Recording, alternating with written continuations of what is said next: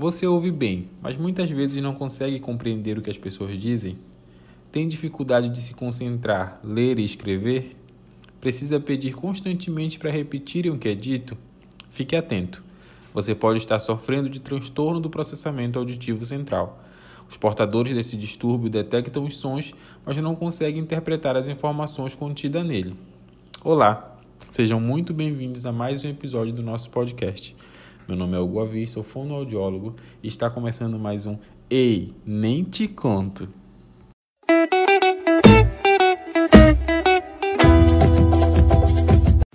E no episódio de hoje vamos conhecer mais e entender sobre o transtorno do processamento auditivo central.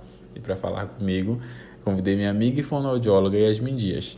Ela trabalha na área da audiologia e tem aprimoramento em processamento auditivo central. Tudo bem, Yasmin?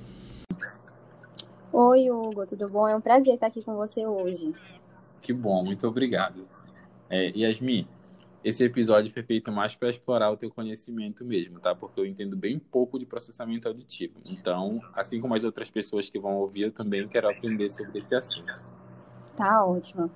Yasmin, para a gente entender um pouco o que é o transtorno do processamento auditivo central, é preciso saber como ele funciona, né? Então, diz para a gente o que é esse transtorno do processamento auditivo central. Para a gente falar um pouquinho do transtorno, eu vou explicar o que é o processamento auditivo central. Nós ouvimos com o nosso cérebro, além de ouvir com a nossa orelha. Então, o nosso ouvido ele vai captar o som, mas até então esse som não vai ter significado nenhum. Vai ser apenas um som. E é quando chega no cérebro que esse som passa a ter significado. Resumindo, nós ouvimos com a orelha, mas é o nosso cérebro que vai escutar e interpretar essa informação. Então, quem tem um transtorno do processamento auditivo central tem dificuldades especificamente nesse processo de escutar uhum. com o cérebro. Ele não consegue compreender e entender o que as pessoas estão falando. Entendi. E as minhas eu sei que tem algumas funções desse processamento auditivo, né? Que tu falou que a gente ouve com o cérebro, né? Então, é, quais são essas funções que podem estar alteradas dentro do processamento auditivo central? As funções que geralmente ficam alteradas são as habilidades auditivas, que ficam lá no córtex e no tronco encefálico, tá? Então, as habilidades auditivas que estão envolvidas são a de figura fundo, a de fechamento auditivo, de resolução temporal, processamento temporal e a de localização sonora. Então, quando uhum. algum desses pacientes apresenta essas queixas, é porque está alterada essas habilidades auditivas. Entendi. É, e por que esse transtorno acontece, Yasmin? Então, o transtorno do processamento auditivo central não tem uma causa específica. Ele pode acontecer por múltiplas causas, como otites recorrentes na primeira infância, problemas no sistema nervoso central, mais especificamente no córtex ou no tronco encefálico. Pode vir também associado a outras comorbidades, como déficit de atenção, déficit de aquisição de linguagem, dislexia, transtorno fonológico, o TDAH. Então, ele pode vir junto com essas outras comorbidades também. Entendi. Eu estava vendo um dia desses que tu fez uma live, né, com outro Sim. fonoaudiólogo, sobre a questão do TPAC em pessoas idosas. Né? Isso. Né? Acontece também por conta do envelhecimento natural do cérebro? Sim, pode acontecer, tá? Mas isso, assim, acontece lá para os 80, 85 anos, uhum. que pode vir por conta desse fator. Entendi. Os idosos, maioria das vezes, eles têm o TEPAC por conta é, da perda auditiva, por conta de alguma doença neurológica que pode vir associada com o TEPAC. Aí acaba causando esse problema, né? Isso, exatamente. Yasmin, para as pessoas com transtorno do processamento auditivo central, realizar uma tarefa simples pode ser praticamente impossível, né? Então explica para gente quais são os sinais. Os principais sinais e sintomas de quem tem o transtorno do processamento auditivo central são aquelas pessoas que elas ouvem bem, mas não entendem, é muito distraído, tem dificuldade de lembrar o que foi dito, de entender mais de um comando, tem dificuldade de acompanhar uma história quando tem mais de uma pessoa falando, de entender o que foi falado em ambiente muito ruidoso, em seguir orientações, em contar um fato ou uma história. Então, são aquelas pessoas que também geralmente são desorganizadas, têm dificuldade de focar em apenas em alguma informação. Elas também têm dificuldade de diferenciar o que é real e o que não é, de entender ironias e piadas de duplo sentido. Então, esses são os principais características de quem tem o TEPAC. Entendi. E após a gente perceber esses sinais desse transtorno do processamento auditivo central, é fundamental a gente procurar um otorrino, um fono, né? É, como é que funciona esse processo de diagnóstico desse problema? Olha, o, é, o que eu sempre é, oriento, né, procurar é, primeiro o otorrino, porque ele vai, vai lá, já vai passar todos os exames, a audiometria completa e o exame do processamento auditivo central, porque a gente precisa da audiometria completa para conseguir realizar o exame do TPAC, do, do PAC, tá? Então, o único profissional que pode realizar essa avaliação é o fonoaudiólogo. Ele que vai atender essa demanda, ele que tem competência para avaliar e diagnosticar e reabilitar que as pessoas que venham a ter o TPAC. E esse diagnóstico ele só pode ser fechado a partir dos 7 anos. Então, a gente só vai realizar a avaliação nesse paciente a partir dos 7 anos de idade, que é quando acontece a maturação do corpo caloso. Antes de 7 anos não tem como ter esse diagnóstico, né, Yasmin? Isso. Tá? O diagnóstico e avaliação só pode ser realizados a partir dos 7 anos de idade, por conta da maturação do corpo caloso. Então, antes disso, não é interessante a gente fazer a avaliação do, do PAC. Entendi. É, tem que frisar bem que para realizar essas avaliações tem que ter uma audiometria recente, né? Isso, precisa ter audiometria completa e recente, com certeza. Porque muda muito, né? De um... Exatamente. Yasmin, depois que a gente faz esse diagnóstico, como é que acontece esse tratamento para essa patologia? Tá. Depois que a gente vem com já tem o resultado, né? Do exame ah. do processamento auditivo central, a gente vai encaminhar esse paciente para fazer a terapia, tá? A gente vai analisar no exame se vai ser interessante passar a terapia acusticamente controlada, que é aquela que é popularmente conhecida como terapia de cabine, ou se uhum. a gente uhum. vai encaminhar para fazer a terapia convencional, ou a gente vai encaminhar para fazer as duas terapias, tanto a terapia de cabine quanto a terapia convencional. Essa escolha da terapia vai ser feita pela fono que realizou o exame. Mas ambas têm o foco de fortalecer as habilidades auditivas, além de facilitar as estratégias de compensação para esse paciente. Entendi. É muito importante esse tratamento, né? Porque isso impacta diretamente na vida social dessa pessoa, né? Dessa Com criança, certeza. Pessoa né? Então acaba se sentindo mal, acaba se sentindo é, excluído de alguma forma, porque uhum. muita gente chega com essa queixa de não entender nada e acaba desenvolvendo problemas escolares. Um exemplo né? disso, que ficou bastante falado, foi a aquela menina do BBB que falava muito, pedia para repetir toda hora que as pessoas estavam falando. Uhum. A Marina, né? Sim, eu lembro, Yasmin. É, aquela influencer, né, a Mari Gonzalez realmente ela tinha bastante características e depois que ela saiu do confinamento, eu até lembro que comprovaram que ela realmente tinha TEPAC. Ela era bastante taxada como burra aqui fora, pela galera da internet, e isso é muito real porque as pessoas que têm TEPAC sofrem com isso, né? Elas sofrem bullying por não entender o que está sendo dito, é, por não aprenderem com a mesma facilidade que as outras, por não acompanhar o assunto que está sendo debatido ali na hora, né? O exemplo dela é um ótimo exemplo mesmo do que acontece com uma pessoa com TEPAC.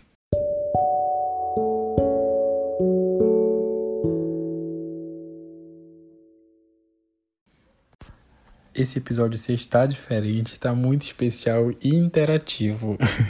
Alguns dias atrás coloquei uma caixa de pergunta no meu Instagram para as pessoas que me acompanham, que acompanham o meu trabalho, que acompanham o podcast, é, colocarem suas dúvidas, suas aflições, suas vivências sobre o assunto que a gente está falando hoje, né? E teve bastante pergunta, bastante dúvida. É, eu escolhi algumas e sem citar nomes, a gente vai responder agora aqui no episódio. A Yasmin vai responder, na verdade. Tá bom, Yasmin? Tá. A primeira pergunta, Yasmin: um adulto pode ter esse problema? Sim, pode acontecer de um adulto já apresentar essas dificuldades desde a infância, mas vai deixando isso para lá. Acha que é normal, que vai passar com o tempo. Aí esse adulto chega na faculdade, precisa prestar prova, ou vai fazer um concurso público, ou mesmo no ambiente de trabalho.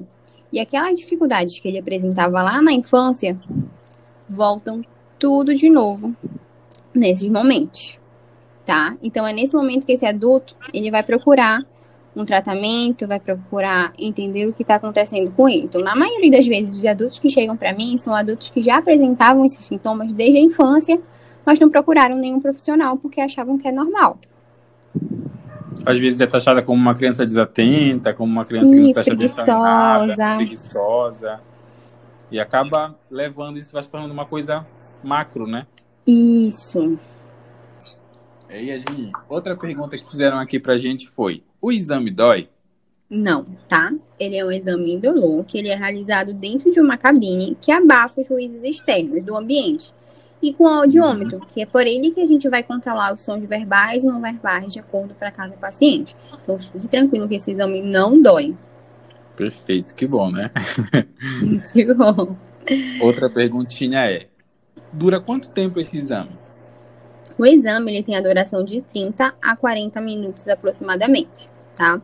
Isso vai depender mais de cada paciente mesmo. E aqueles pacientes que são muito agitados ou que chegam cansados para fazer o exame, é necessário realizar em duas etapas, para respeitar o estado atencional desse paciente. Entendi.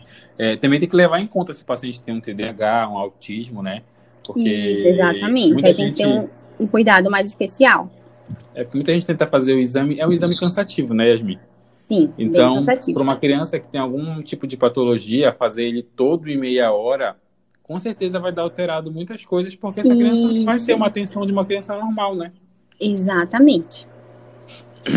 Outra perguntinha que deixaram na caixinha de pergunta foi: onde encontra um especialista?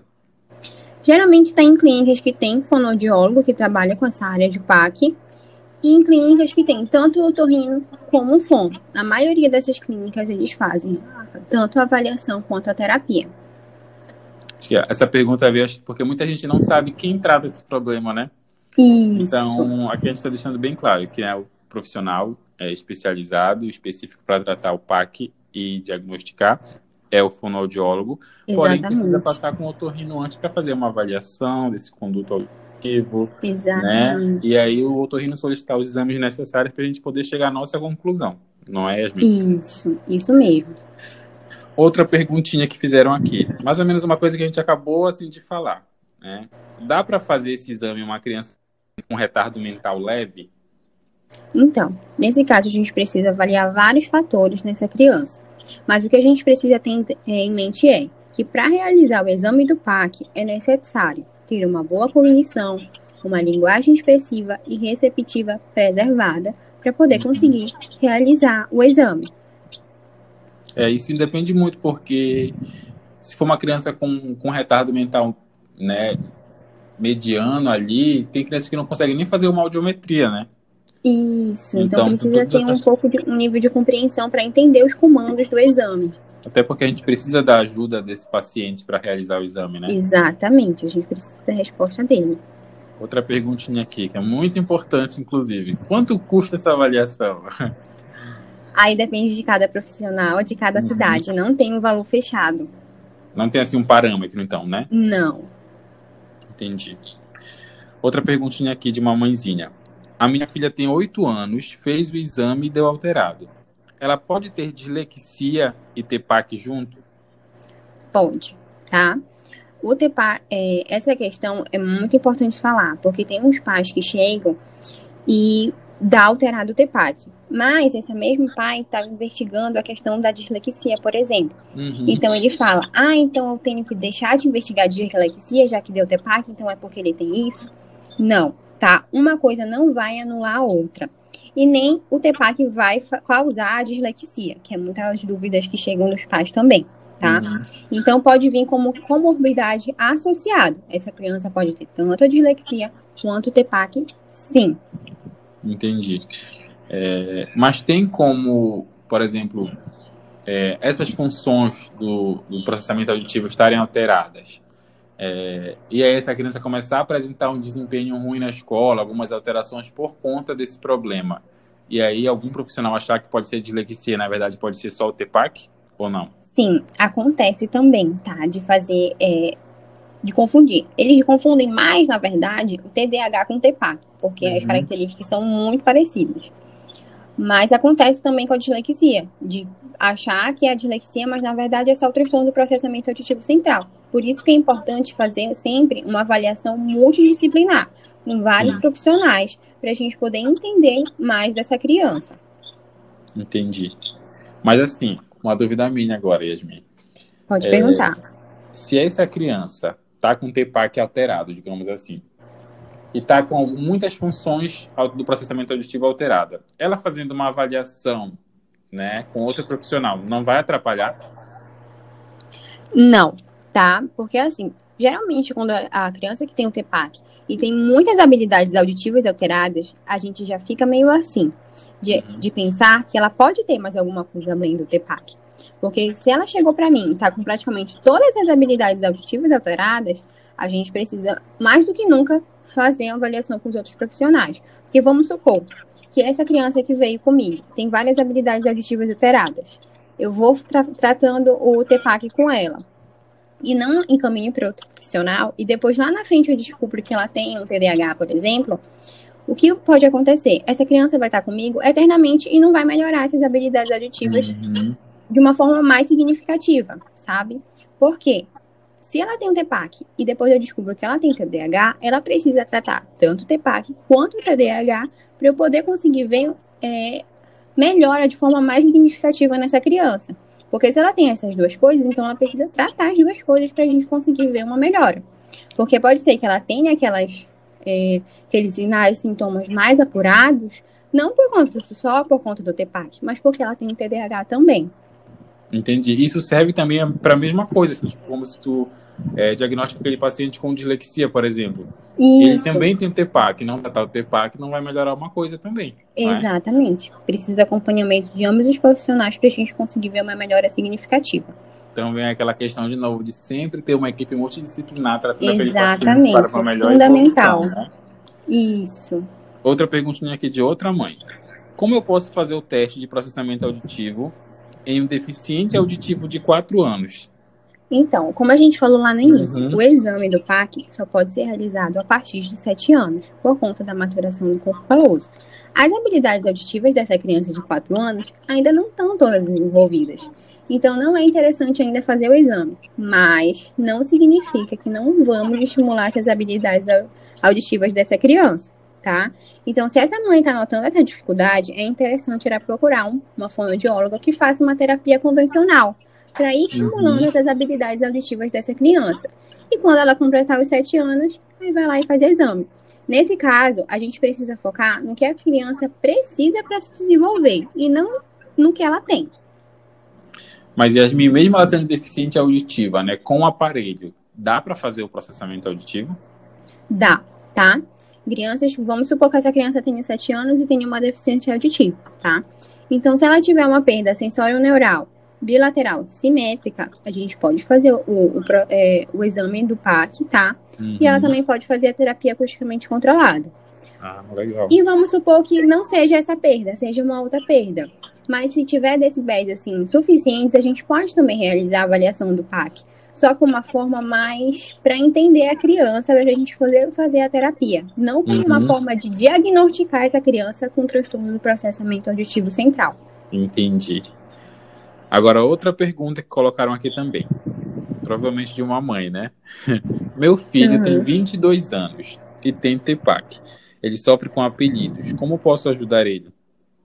Então, aí nesse caso, essa mãezinha tem que procurar tanto a fono para tratar essa questão do, do transtorno do processamento auditivo central, quanto uma psicóloga para melhorar nessas questões emocionais, tá? Então a gente precisa ter esses dois profissionais juntinhos trabalhando juntos.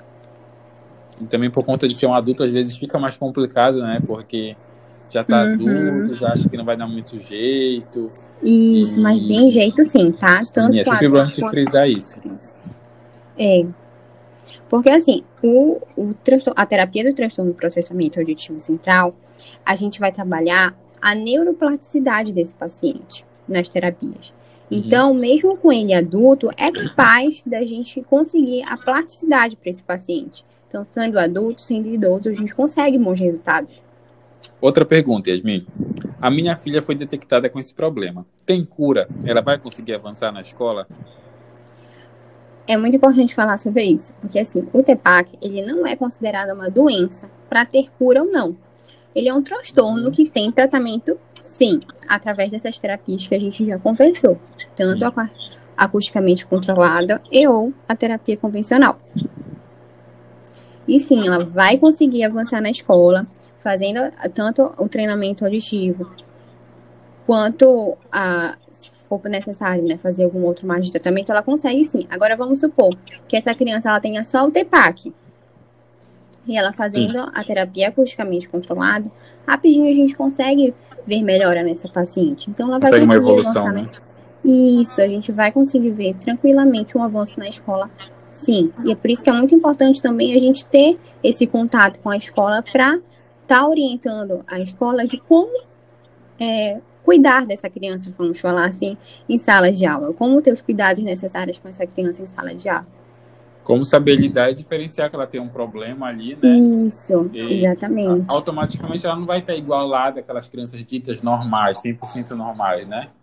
Uhum. Então, por isso que é bom ter esse contato mesmo de, de equipe, assim, trabalhar junto com outros profissionais, com a escola, para poder essa criança se sentir mais acolhida e aí ter uma evolução com o tratamento, né? Com certeza. Yasmin, agora outra perguntinha. A ligação entre a desortografia e o transtorno do processamento auditivo central? Então, a ortografia é aquela dificuldade né, na estruturação, organização e uhum. produção de textos escritos, né? Geralmente essa criança tem possui vocabulário pobre, erro de ortografia. E o TEPAC ele está mais né, envolvido naquelas questões que a gente já conversou, de compreender e entender o que as pessoas falam. Então, uma criança que tem TEPAC, ela pode sim apresentar essa desortografia, porque ela tem essa, essa dificuldade também de organização e tudo mais. Então, a desortografia ela pode vir como uma comorbidade associada ao TEPAC. E nesse caso, a gente precisa tanto estar tá fazendo o tratamento com a em relação à desortografia quanto com o TEPAC. Entendi. Agora, outra perguntinha. Esse meu processamento auditivo central está normal? Fazendo a avaliação do PAC. A, gente, a única forma da gente descobrir se está tudo ok ou não é fazendo a avaliação do processamento auditivo central. Não, então, se você tem algum desses sinais e sintomas que a gente conversou lá no início, procure uma fono para fazer esse exame do processamento auditivo central. Ou também, se não tem nada tão aparente assim, mas quer saber se está tudo bem, procure também. Sim, com certeza. Uhum. Pode sim. É, e qual é, agora, qual é a diferença entre o DEPAC e a dislexia? Uma mãe perguntou aqui para mim. Tá. A dislexia, ela é um transtorno de aprendizagem e de leitura, né? Em que as, pe uhum. é, as pessoas não conseguem traduzir a, lingu a, a linguagem ouvida ou lida para o pensamento. Embora sejam pessoas muito inteligentes, alertas. Já o TEPAC é quando a criança é, apresenta alguma alteração nas habilidades auditivas, principalmente é, a principal característica, né, é entender e compreender o que as pessoas falam. Então, se, se essas crianças, né, apresentam alguma dessas alterações e tudo mais, e também apre, é, apresentam essa dificuldade de leitura escrita, é necessário também é, procurar outros profissionais para avaliar essas questões. Porque, como eu falei, a dislexia ela pode vir junto uhum. ou não com um TEPAC. Entendi. Agora, outra pergunta que deixaram na caixinha também. Os sintomas de uma pessoa com um TEPAC desaparecem depois do tratamento? Sim, tá? Fazendo é, todos os acompanhamentos, seguindo as orientações da fono, indo em todas as terapias, fazendo as atividades casa, esses sintomas vão desaparecer. Não é uma coisa que você vai levar para o resto da vida com isso. Fazendo os tratamentos necessários, vai melhorar sim. Que bom, né? Sim. Agora, outra dúvida aqui, que eu acho que é uma dúvida não só para a questão do TEPAC, mas para todos os tipos de patologia, de terapia que as pessoas venham a fazer. E muita gente pergunta isso. Quanto tempo Sim. leva esse tratamento? A duração, ela vai é, depender de cada paciente, tá? Mas tem paciente que com 10 sessões já é o suficiente. Tem outros que a gente precisa fazer 10 sessões, precisa reavaliar e precisa continuar com o tratamento. Então, isso é muito relativo. Isso depende de cada paciente mesmo, né? Isso, exatamente. Aí, porque às vezes nessa questão das 10 sessões, tu conseguiu melhorar algumas, algumas funções, algumas habilidades, né? Mas outras aí, não. Uhum, aí precisa trabalhar diferencialmente essas outras, né? Exatamente, é assim mesmo.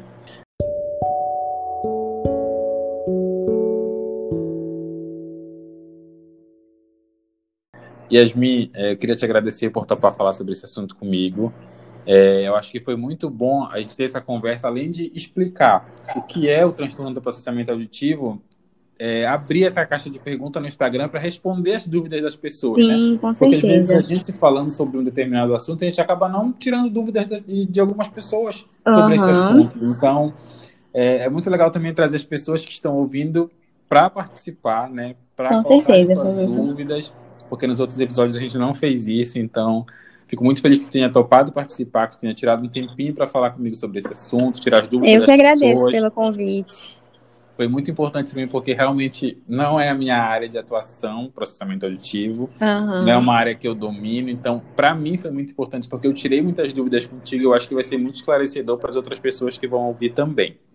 Sim, com certeza. Muito obrigada pelo convite. Parabéns pela, por esses, esses, episódios de podcast que estão sensacionais. Deixar. Então é isso, tá, Yasmin? Muito obrigado novamente. Um beijo. Beijo, sucesso. Obrigado para você também. Tchau. Tchau. E é isso, gente. Esse foi mais um episódio do nosso podcast. Espero que vocês tenham gostado. Espero que vocês tirem bastante proveito desse assunto.